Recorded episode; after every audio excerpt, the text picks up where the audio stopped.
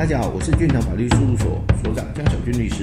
我们今天要讲民法第一千零五十二条裁判离婚，也就是裁判离婚除了一千零五十二条第一项的十大要件之外，还有什么情形可以诉请离婚呢？总有人说，婚姻是爱情的坟墓，当夫妻两人没有办法白头到老，势必会走到离婚。而离婚的方式可以区分为两愿离婚、裁判离婚。两位离婚就是夫妻谈好离婚的条件，一同到户政去办理离婚登记。想当然，通常可以一同去办理离婚登记，虽然不见得可以说是一个愉悦的心情，但至少是一个你情我愿的状态。我们比较难以想象夫或妻的一方是被人家胁迫去办离婚登记的。至于裁判离婚呢，就是夫妻双方没有办法达成共识，必须透过向法院起诉请求，由法院的法官来决定夫妻之间的婚姻关系是不是要继续维持。今天就是来介绍民法第一千零五十二条。一千零五十二条总括来说，它可以分为第一项跟第二项的规定。第一项的规定，它有十款的要件，只要你符合其中一项，就可以诉请离婚了。至于呢，第二项，万一你不符合第一项各款的要件，但是呢，你因为有很多琐碎的事情加起来，法官认为说你们之间真的是没有办法维系婚姻，而准予离婚。那我们现在就从第一项各款开始检视。第一款重婚，关于重婚这一款规定是不是有存在必要？我其实我是抱持着怀疑的态度，因为民国九十七年五月二十三号起，它就是采所谓的登记婚。在讲登记婚之前，我们先讲一下早期是采所谓的仪式婚。所以早期婚姻要成立，必须要有公开的仪式，两个以上的证人，夫或妻互相表示说，你愿意嫁给我吗？我愿意，他们的婚姻关系就成立了。早期它会产生一个缺点，万一我们当年在结婚的时候，并没有办结婚登记，我在离婚的时候，我反而要先到户政去办结婚登记，办完结婚登记之后才能够离婚。他另外一个更大的问题就是，我怎么知道这个人到底有没有结婚？因此，在早期重婚是真的有可能会发生的一个情形。那现在呢？所谓的登记婚，纵使是你现在有办一个公开的仪式，有两个以上的证人，甚至是说我都有办宴客了，但是。我就是没有去办结婚登记，那我的婚姻关系其实是没有成立的哦。所以我自己就曾遇到我们当事人，他有宴客，但是呢一直都没有去办结婚登记。后来其中一方有外遇了，你们说说有侵害他方的配偶权吗？其实我就是没有哦。吼，反过来讲说，如果既然九十七年五月二十三号之后才登记婚，现在户政是都有连线，夫妻这一方已经办了结婚登记，户籍上面。户政的机关资料就有配偶。如果我今天还要再去办个结婚，资料一调出来，马上就可以知道。哎，不好意思，先生太太，你的配偶栏上是有人的，麻烦你先去办离婚，你才能够跟其他人再结婚。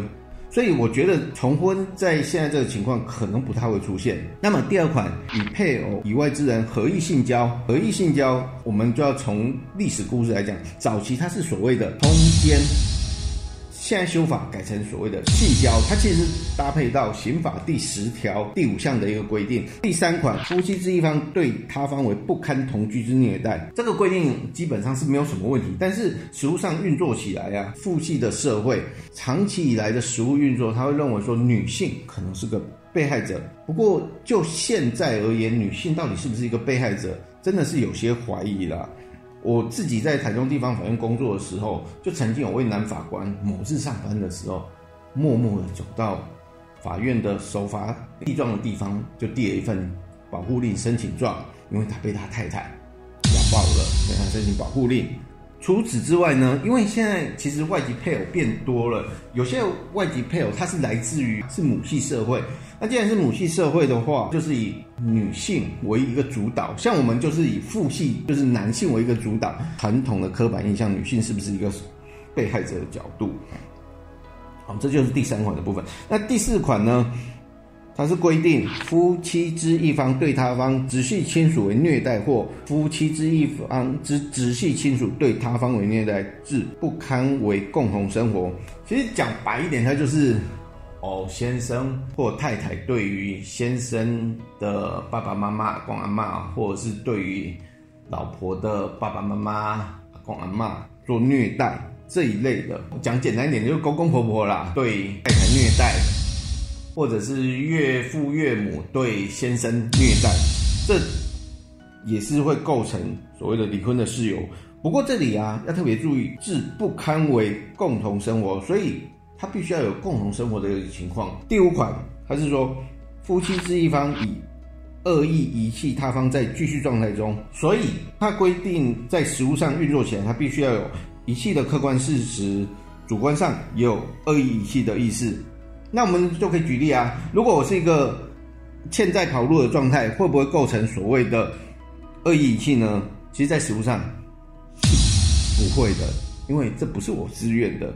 然后第六款，夫妻之一方恶意杀害他方，这个就要特别注意。如果夫妻之间吵架，我不小心拖出讲出口，好气，诶，这算是意图吗？因为法条就有规定，意图杀害对方有可能会构成，有可能，因为他并没有要求到我是不是有一个实际的作为啦。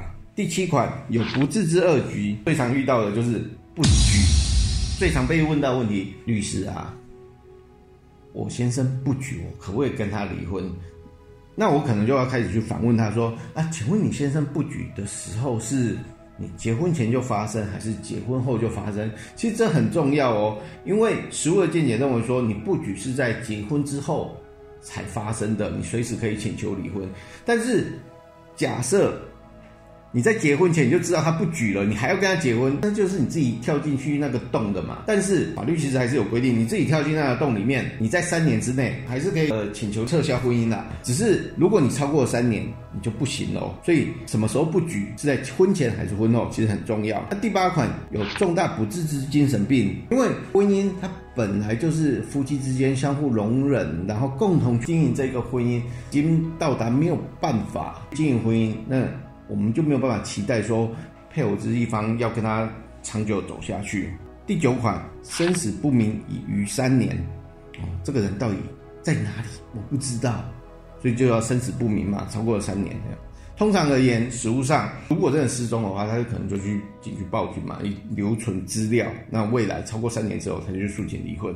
然后第十款，因故意犯罪，经判处有期徒刑六个月。这其实，在实务上很常见到，譬如像夫妻本来就已经不太合了，万一配偶发生肇事逃逸，因为肇事逃逸基本上起跳就是一年以上有期徒刑嘛，很容易就构成了离婚的事由，用用这个来主张。另外一种最常发生的就是毒品犯罪，吸食毒品的人往往没有办法去戒掉这个毒品，所以他会不停的日吸。那法院对于这吸食毒品的犯罪，其实会越判越重。这以上就是第一项的各款规定。那第二项呢？它是规定说，有前项以外之重大事由难以维持婚姻者，夫妻之一方得请求离婚，但其事由应由夫妻之一方负责者，仅他方得请求离婚。这讲的这么老口，它其实就只是在告诉你说，你虽然不符合第一项，但是你好好的去跟我讲说，你第二项到底有什么样的其他的事由，而这些事由加加起来。就一般的第三人看起来都会认为说，哎，你们都吵成这样子，或者是你们都已经争执到这样子了，还是不要维系婚姻，就是很难去维系婚姻。法官会认为说，我准许你们离婚。不过他但书的规定是说，假设这个事由是夫或妻的一方所造成的，另外一方如果是没有可规则性。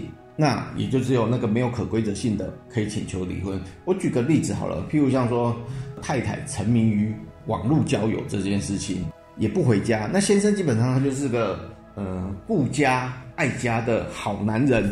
你如果说太太反而可以借此而请求离婚，那其实是一个不公平的状况。所以他的法律规定是说，假设这个事由就是那个太太所造成的，就只有先生能够请求离婚，但是。我再举个例子，如果说两个人都是有过失的，两个人就应该彼此都可以请求离婚，法院也都应该准许了。以上内容为俊腾法律事务所所长江小军律师版权所有，欢迎分享，但需要标明出处哦。俊腾法律事务所江小军律师关心您，服务电话零三四六一零一七一，赖的 ID 是零九七八六二八二三一。